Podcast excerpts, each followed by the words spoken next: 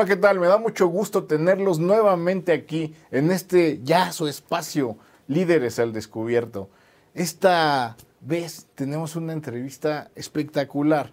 De verdad que si algo se necesita en la actualidad es tener talento, pero talento bien administrado, educado y con las mejores herramientas para poder innovar el mercado, en este caso el mercado de las ventas. Y por esa razón hemos invitado aquí a Líderes al Descubierto a un líder icónico en la materia. Alfredo García Peña está con nosotros. Él ha sido por muchos años y en una trayectoria bastante amplia eh, un fanático de las ventas, pero al mismo tiempo entenderán ustedes esta genialidad a partir de las palabras que nos compartirá, eh, pues un practicante de muchos artes, pasiones, hobbies, como puede ser la poesía, la cocina, es chef, eh, y un sinnúmero de cosas que yo estoy seguro que tal y como nos lo hubiera comentado María Teresa Zavala en aquel capítulo ya icónico, eh, hace que la mente haga cruces importantísimos que en determinado momento generan eureka moments que sin duda nos permiten generar nuevas formas, nuevos métodos, nuevos procesos para poder innovar, en este caso, el mercado de las ventas.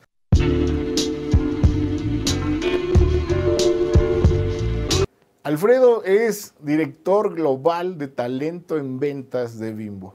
Una empresa que no necesita de introducción, pero que sí sirve de base para darnos cuenta del talento que tenemos hoy en el estudio. Una, una persona que sin duda ha colaborado con todo su esfuerzo, con todo su ahínco, a lograr el éxito que esta empresa tiene a nivel mundial. Bienvenido, Alfredo. Es un gusto tenerte aquí en el estudio. De verdad creo y les garantizo, internautas, que van a tener ustedes hoy una pieza maestra de cómo innovar en el mercado de las ventas. ¿Qué te parece eh, si eh, a efecto de que las y los internautas te conozcan un poco más, nos platicas a manera de historia cómo es que has llegado hasta este día? Una serie de condiciones de vida, de infancia, de juventud, de estudios, y de estas pasiones también que practicas de lado, como la poesía, la, la cocina, que estoy seguro que si rascamos un poco entre los líderes en la historia, encontraremos esa combinación muy recurrentemente. Por favor. sí, Hogar, cómo no. Pues mira, eh, yo, yo inicié hace muchos años en, Bimbo, varias décadas, eh, y, eh, em, comencé em, desde abajo, haciendo la, labor que después me tocó diseñar para, capacitar y para desarrollar los, talentos. Entonces,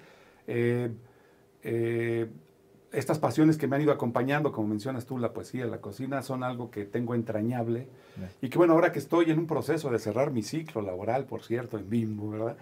No, no es que me vaya a jubilar porque yo no creo en la palabra jubilación, creo en la palabra jubileo. Ok, claro. Jubilación es, eh, leía en el diccionario, es aquello que dejó de servir para lo que servía. En cambio, jubileo es un hito, cortas una etapa vieja y comienza una etapa nueva. Entonces yo quiero comenzar una, etapa nueva y en el cierre de esta etapa, pues tengo que comentar que pues he sido tocado y he podido tocar a muchísima gente eh, estamos hablando de una fuerza de ventas de más de 60 mil personas en treinta y tantos países. Y me ha tocado estar en más de 50 ciudades este, diseñando o impartiendo algo de esta capacitación. Son muchos años que yo atesoro en mi corazón y que, y que realmente me, me, me, pues me han llevado a conocer la esencia de lo que es la fuerza de ventas de Bimbo y cuáles son los valores que la, que la sustentan. ¿no? Entonces ahora cuando tú me invitas, Bogar, a hablar de innovación y de cómo se conecta el talento con la innovación, yo digo, pues sí hay cosas en las que Bimbo está innovando sin duda, ¿no? y, cuando dices innovación, pues va a depender de, quién estés hablando, porque para unas personas puede algo ser innovador y para otras ya puede ser algo que ya pasó. Yo te puedo mencionar este, cuatro, cuatro áreas en donde creo yo que la innovación en ventas pudiera tener ahorita este, pues camino y tener impulso, ¿no? Muy Eh, bien, muy bien, sensacional. eh, Me, me va a interesar conocerlas. Eh, y yo creo que Bimbo A innova e innovará. Pienso que sí. ¿no? Por distintas circunstancias. Pienso que sí. Yo hoy, hoy, viéndola a la distancia, me parece que es una empresa que tiene instalado el gen de la innovación, Sí. ¿no? Eh, pero cuéntanos, a ver, de, Sí, sí, estos, de bueno, estas cuatro, eh, al eh. menos cuatro, porque seguro en tu cabeza hay cientos. Es, es una, esta empresa es una gran empresa de origen mexicano, que como todo lo humano tiene defectos, pero también tiene grandes virtudes, ¿no? Entonces, a, a la cual yo amo mucho. Pues mira, eh, la primera tiene, tiene que ver con, con, un tema que no es necesariamente nuevo, es el, el Customer Centricity o el. Customer Centric. Sí, poner al centro al Enterprise. usuario, al cliente. Correcto. Y entonces es, ahora, ¿cómo es el cliente? ¿Cómo cambió? Si hablamos generaciones millennials, este, centennials, o sea, eh, eh, eh, ¿qué significa poner en, en- en el centro al cliente? ¿no? Claro. Entonces, eh, hay que buscar cómo innovar la manera en que, en que eh, por ejemplo, hay, hay un programa eh, de- dentro de la empresa que se llama Todos al Mercado. Cuando dices todos al mercado, es todos al mercado. Muchas semanas del año, el CEO de la compañía, Daniel Servidge, se la pasa visitando clientes, visitando mercado.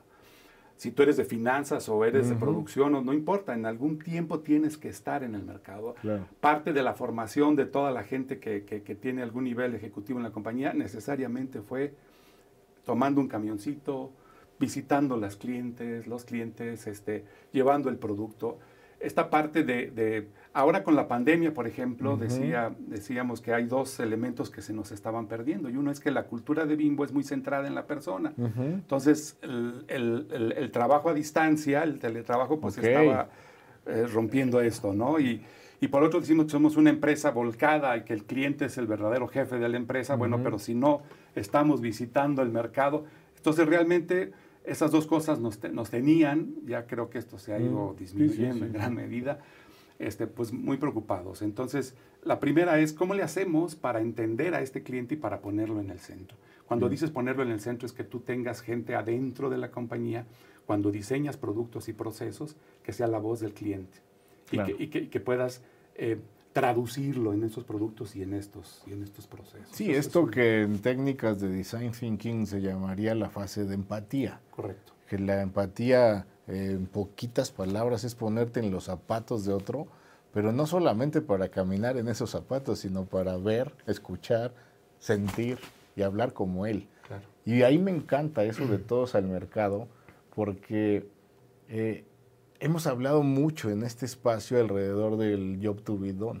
Entonces, ¿cómo, cómo, cómo estar alineado al job to be done de, de una empresa como Bimbo?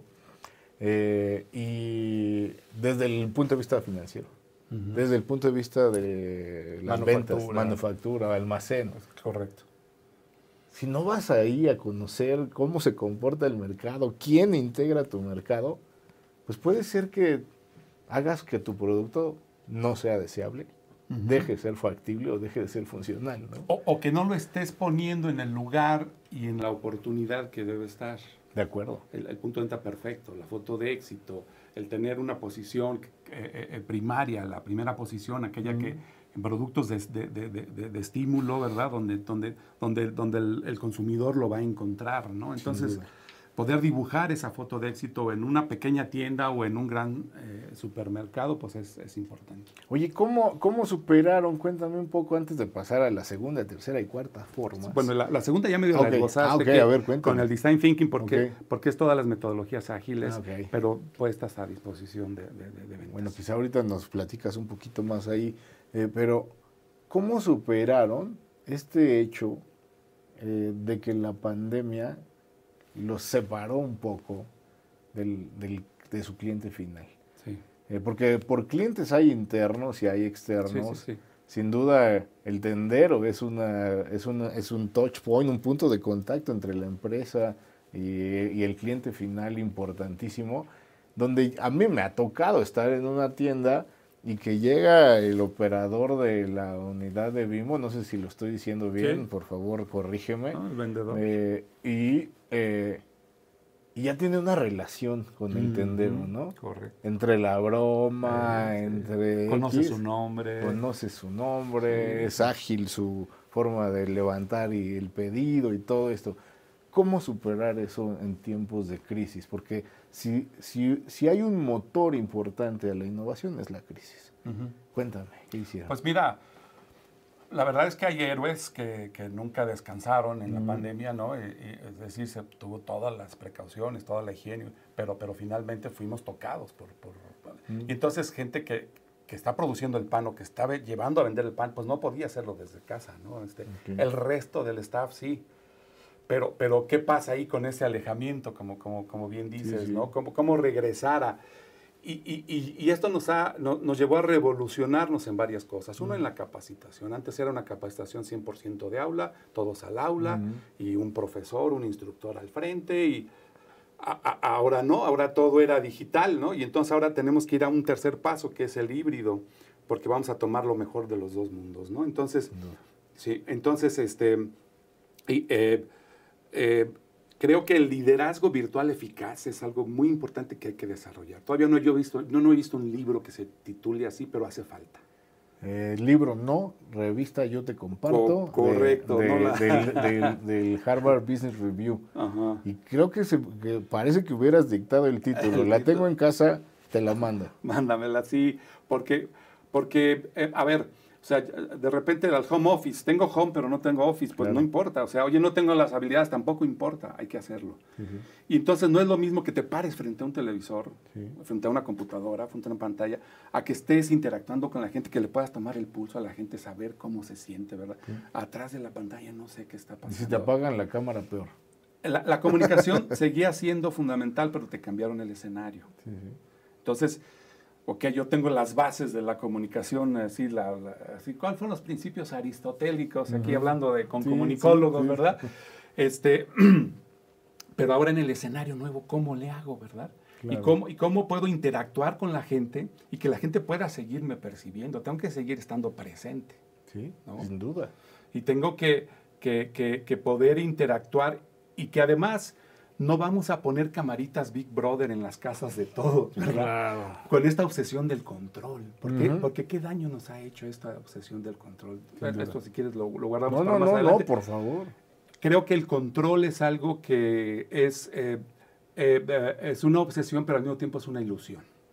O sea, que, que yo soy el jefe y tengo que controlar. Así es. ¿Pero Sí, cuál? ¿A quién controlas? Contrólate a ti, ¿no? por Este, supuesto. a la gente no hay que controlarla, se controlan los procesos. Estoy de acuerdo. A la gente hay que empoderarla, hay que capacitarla. Hay Darle que ponerle- libertad. Libertad y desafíos. Este, Bogar, hay que Sí. darle desafíos a la gente. Y desafíos constantes, desafíos que, que- que sean pertinentes y desafíos que se puedan traducir en metas claras. Esto- Estoy de acuerdo. Estoy de acuerdo. KPIs, Sí, sí, sí. indicadores. Y suéltalos. Y, y creo, y creo que es la. eh, Fíjate cómo otra vez, en el momento en el que una organización tiene un norte que ha sido suficientemente eh, admitido por lo- las personas, porque a mí siempre me gusta, fíjate, recordar eso. Las instituciones las hacemos los seres humanos y los logros son de las personas en comunidad. De pronto hubo una tendencia a privilegiar el, eres el director Claro, global claro, de claro. talento, ventas. Sí. No, o sea, eres la persona con sus capacidades, hasta sus vicios y sus talentos para poder lograr una sinergia positiva rumbo a, ¿a dónde? A ese job, job to be done, To be done. a ese trabajo que queremos lograr. Que se- que se lo- Y entonces, Pero es- perdón, esto- perdón, te voy a interrumpir. Por es que ahorita me, dale, me llegó, dale. me llegó un flash. venga, venga, venga. Yo me pasé mucho tiempo buscando que me dieran una oficina cuando ingresé en la compañía. Fíjate. Y por fin la logré. Y luego me la dieron más grande, fíjate. Y luego, y luego ya tenía pues privado y tenía Mm. puerta y todo. Mm. Pero luego, ¿qué crees? Empezaron a quitarle lo privado. Claro. Y luego le quitaron la puerta. Sí. Y luego me quitaron la oficina. y luego me dieron unos arrancaderos en donde sentarse que ni Sí. siquiera era mío. No había donde pusiera yo mi nombre y la foto de, de mi familia, ¿verdad? Ahora ya ni eso hay, no existe. O sea, todos esos espacios se volvieron Abiertos. meeting point, espacios abiertos y el mundo cambió. Claro. Y no me pasó nada. nada, no dejas de ser lo que eres, ¿no? Al final no somos nada de lo que vemos. Entonces es importante ver allí cómo, eh, a mí me gusta ese paso del, yo al nosotros, ¿no? Y la arquitectura lo logró al hacerse abierta, las, las, oficinas con este tipo de prácticas.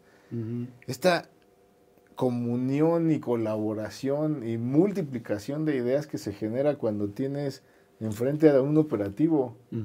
Y que si tú, que si tú tienes una duda que antes en la burocracia era, le tengo que preguntar al, de, al jefe, para que le pregunte al subdirector, para que Y esta cercanía hace que las cosas fluyan de una manera mucho más funcional. Más ágil. Pero fíjate, justamente íbamos en esta parte del control.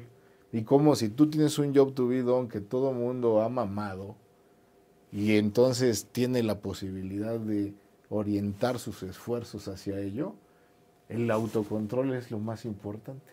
Y entonces ya en este reto que me encanta, que dices, a ver, ¿cómo vamos a hacer liderazgo virtual?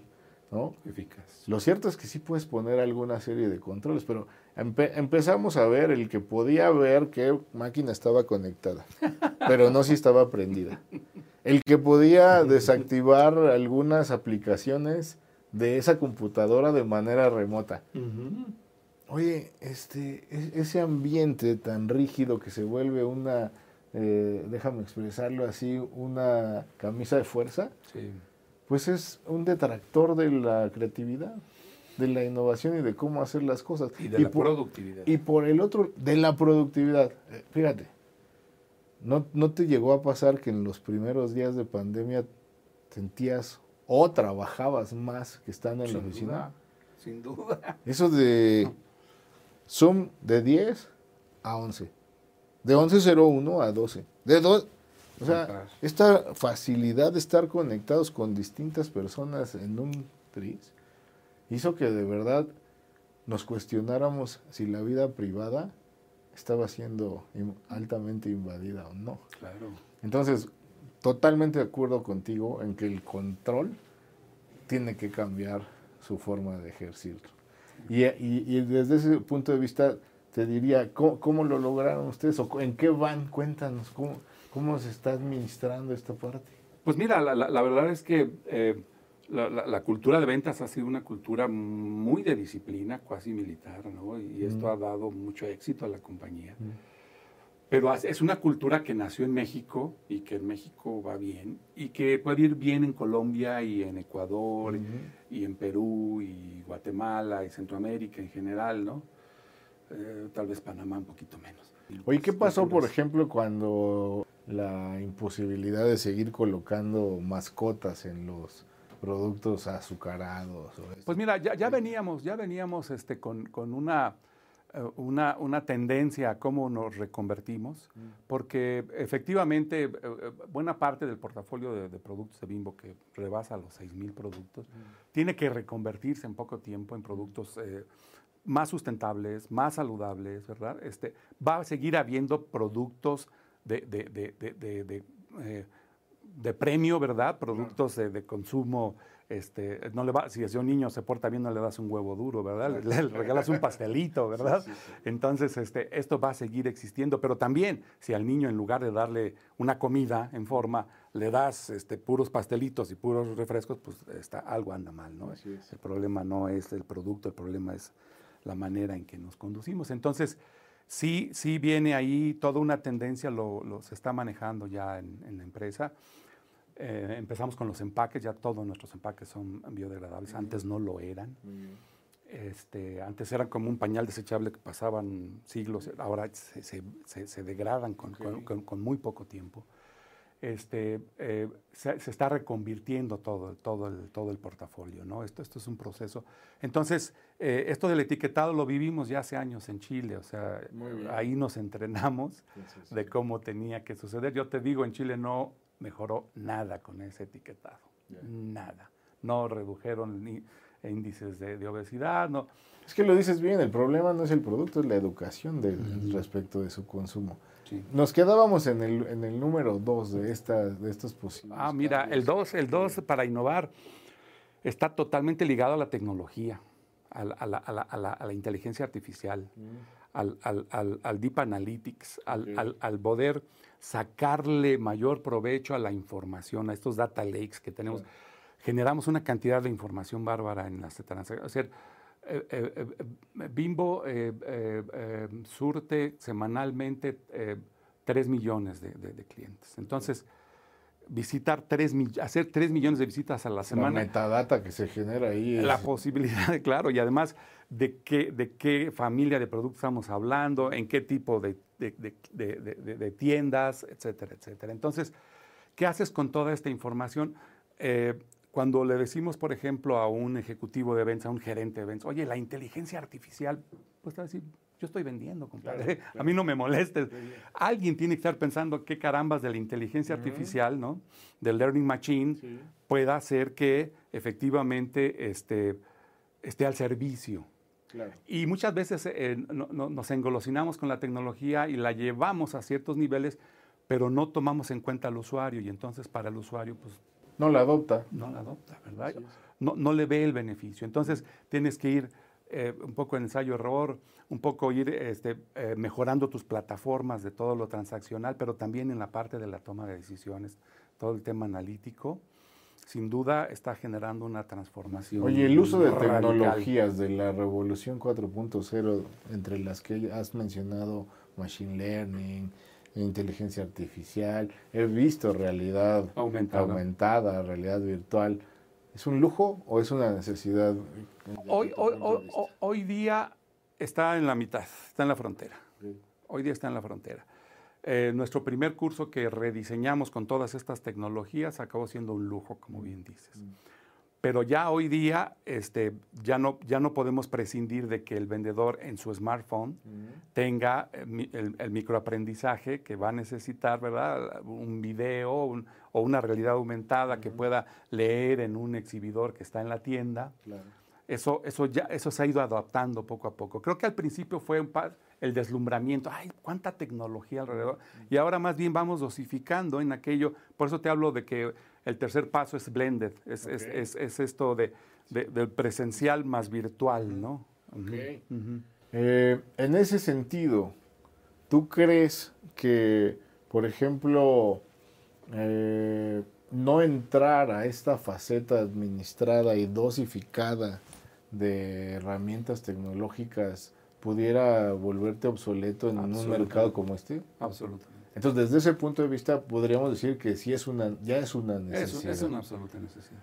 Eh, metaverso, ¿has oído hablar de eso? Sí, he oído, no soy experto. ¿Pero crees que se va a relacionar en algo? Yo, yo creo que sí, yo creo que sí. Este, eh, yo creo que es parte de la, de la adaptación que se va a ir este, teniendo, ¿no? Esto, es paulatino. Hay que llegar temprano. Pero hay que llegar temprano. hay, que llegar, Oye, en, la parte de desarrollo del talento eh, y de las habilidades y mentalidades que necesita pues la gente en la fuerza de ventas, ¿qué has aprendido en todos estos años? Si yo fuera tu hijo y te dijera, papá, me quiero dedicar a a las ventas, ¿qué consejos me darías? Bueno, primero que, que, me digas si, si, realmente es lo que te gusta. Yo, yo, yo eh, eh, digamos ahí sí. Sí, quiero. Quiero, perfecto, perfecto. Bueno, sí es conocer algunos aspectos, eh, ciertas técnicas, ciertas metodologías, ¿no? en el caso de Bimbo, pues hay una metodología que fue creada por los fundadores y que se ha ido perfeccionando, pero que sigue siendo básicamente es decir, hay, un proceso administrativo, meta estadística, pedido, libreta, control, ¿no? Este, hay una posibilidad también de, lograr estas eh, fotos de éxito en cada cliente, ¿no? El, tráfico, exhibición, limpieza, etcétera. También es otra, son, son dos metodologías muy poderosas que, han evolucionado, ¿no? Pero, eh, eh, es decir, estas las aprendes como, como aprenderte las tablas de multiplicación. O sea, lo primero que me dirías es hay un método. Hay un método. No va a ser un inventado. No. Eso el niño vendiendo empanadas con todo respeto y reconociendo su gran talento y empuje, ese, es otro de los pasos, creo, eh, eh, eh, intuyo que vendrá. Pero de que tienes que tener un método y de que tienes que estudiar y tener unas bases sólidas, las debes tener. Como ya nos lo dijo, ¿eh? Como las tablas multiplicar. multiplicar. ¿Qué más me dirías, papá? Bueno, eh, el, el- otro asunto es, es el tema del, del, del, del, eh, de- de- de- del gusto por estar con el cliente. Lo que tú decías, que, que- que te ha tocado ver al vendedor de bimbo que llega a la tienda y que platique. Este gusto, este, eh, este don de gentes, este, eh, eh, saber que estás en el escenario, ¿sabes? ok. Porque, porque a- al cliente no le importa si, si, si, si tuviste una mala noche, si te peleaste con tu mujer, si debes mucho en el banco. No le importa nada de eso. Es decir, él lo que quiere es un servicio, calidad, cantidad, variedad y oportunidad de producto. Es todo. Con, con- con una sonrisa y con una buena actitud. Entonces, para que tú le puedas dar cantidad, variedad, oportunidad de producto, está el método, pero en la manera de la entrega está esta actitud y este espíritu de servicio que tiene que ver básicamente con la manera en que me comunico con el otro. Aquí, aquí yo ya me saldría. Digamos que esta parte es muy, muy este, del método, sí, sí, y, de- y de- y sí, claro, y, de- y del, método este, conductual, es conductista, pero esta no, esta ya, ya, ya es de la experiencia personal, ¿sí? bien. Es, es- y, y- y es más difícil desarrollarla. Esto más bien tiene que traerlo ya la gente, el gusto por estar y por, y por vender. Acabas de decir una cosa que tengo gran duda y que creo que puede el, el público compartirla, es, ¿se nace o se hace un vendedor?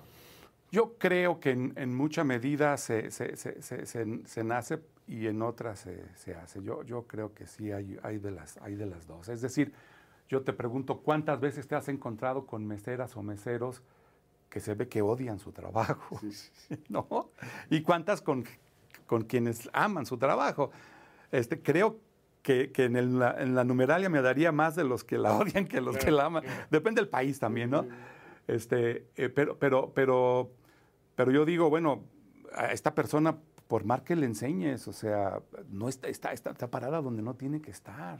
¿Qué hace aquí? Me decía un jefe, eh, cuando nos traíamos gente de la línea para que enriqueciera ahí en las oficinas, porque teníamos esta fantasía, ¿no? De que, que traigan espíritu de mercado. Y los teníamos ahí ayudándonos a hacer manuales y cosas de estas, pero al, al cabo de pocas semanas pasaba mi jefe, fulanito, de tal, ya regrésalo, dice. Es, es un león enjaulado aquí este pobre, dice, ya, ya sácalo de aquí. Y tenía toda la razón. Hay gente que es feliz en la calle, y que, pero hay gente que la Aunque calle- esa retroalimentación de, de tenerlos en mercado y luego tenerlo Ah, en oficina Es hace que buena. surjan cosas es interesantísimas. muy buena, es muy buena. Oye, ¿y el cuarto método? Bueno, eh, eh, tiene que ver con la, con la eh, ahora se, se le ha llamado omnicanalidad. Ok. La omnicanalidad es eh, tener la flexibilidad en tus estructuras para que todos tus recursos de ventas los puedas redirigir al momento que se necesite para el canal que se necesite. Ok. Es decir, O sea, es nosotros... estar como listo Sí. a la transformación del mercado y tener las herramientas pertinentes para volver, para no perderlo, ¿no? Mantenerlo. Claro. Yo tengo una flota de miles de automóviles, de miles de camiones de, de- de- de entrega de producto con vendedores muy bien entrenados. con- Claro, pues eso es, eso es rígido. Claro, ¿Eso cómo lo conviertes en e- en en e-commerce, perdón? claro. No, no, no se puede, ¿no? Todavía, Todavía. ¿verdad? Todavía. Porque hemos visto todavía, aparecer tantas Todavía, cosas. pero tiene, es- hacia allá tiene que ir. Y esa es la innovación que viene, ¿sabes? Sensacional. Esa es la innovación que viene. O sea, que, que- que dejemos estas estructuras rígidas de canales. Yo tengo cruce de andén, el cross-docking, y entonces yo nada más entrego en, una, en un gran almacén y eso, ¿ok? ¿Y qué otra manera tienes de hacerlo? Porque eso cuesta mucho dinero. Ok. Ah, pues, ¿no? Y entonces ahí es donde a, a- a canales a nosotros se nos cayeron en la pandemia, pues el, el- el de, el de las máquinas expendedoras, No, el, sí, food service, este, eh, eh, eh, en fin. Pero bueno, se atrevieron, eh, lo intentaron Y seguramente subió. aprendieron de esa parte. Sí. Y el e-commerce, bueno, con este transformador virulento, Sí. que no fue una persona, sino fue un virus el que el, el mayor catalizador de la innovación, ¿no? Sí, sí, este, sin duda nos ayudó. Oye, para, para, para terminar, Claro. eh, ¿cómo ha contribuido estas pasiones de la poesía, la, la Cocina. cocina, iba a decir medicina, pero eh, en el desarrollo de tu actividad, déjame decir principal, a lo mejor para ti es la cocina y la poesía, pero en este, en este empleo con el que hoy te hemos presentado y que estoy seguro, como bien lo decías, solo es la preparación del jubileo, pero ¿cómo te ayuda? ¿Y, por qué lo recomendarías como una práctica? Wow, qué pregunta. Eh, em, yo, yo, creo que eh, muchas veces se nos engaña con la idea de que tenemos una vocación y que hay que definir la vocación y que tu vocación es lo más importante. Yo no creo que tengamos una sola vocación en la vida, creo que tenemos varias. Hay que irlas encontrando, ¿no? Y entonces, sin duda, bueno, pues mi trabajo es mi, manera de, vivir, mi manutención, ¿no? mi, ingreso. Pero, pero yo, no, yo, no me, yo, yo, no, yo no me sentiría completo sin la poesía. Para mí la poesía es, es una posibilidad de salvarme, de salvarnos. Sí, sí. Entonces es, y, y, no es la retórica, no es algo que, que, que, porque puede ser que la, que la burguesía y el clero no les, no les guste mucho los poetas, ¿verdad? Diría Octavio Paz, pero la verdad es que es una posibilidad de resignificar el mundo. Entonces, yo quiero eh, trabajar en un mundo resignificado. Sensacional, me encanta, me encanta. Yo he, dicho que, la vida hay que superconstruirla. En este sentido de que el vocablo re es volver a ser. Sí. Y cuidado, no todo de lo que hicimos está mal hecho. No. Así que super construir hacerlo sobre lo que sí sirva. Y de esa manera, eh, por supuesto, en el campo de las ventas, en el campo de la vida, la poesía, la cocina, sin duda que se encuentran espacios paralelos para engrandecer el espíritu y para mejorar nuestra comunidad y, ¿por qué no?, el mundo y el universo. Sin duda. Me da muchísimo gusto que estés acá con A mí nosotros. También me da gusto estar aquí. Y seguramente los internautas han de haber creído que esta vez no te descubrí, pero ya te descubrí. y lo que descubro es, es una, una, persona líder que sabe combinar todos los conocimientos, oficios, pasiones en eso que te gusta mucho, vender. Vendes en cada palabra, vendes en cada sonrisa. Muchísimas gracias. Gracias, Boga. Muchas gracias. Un placer.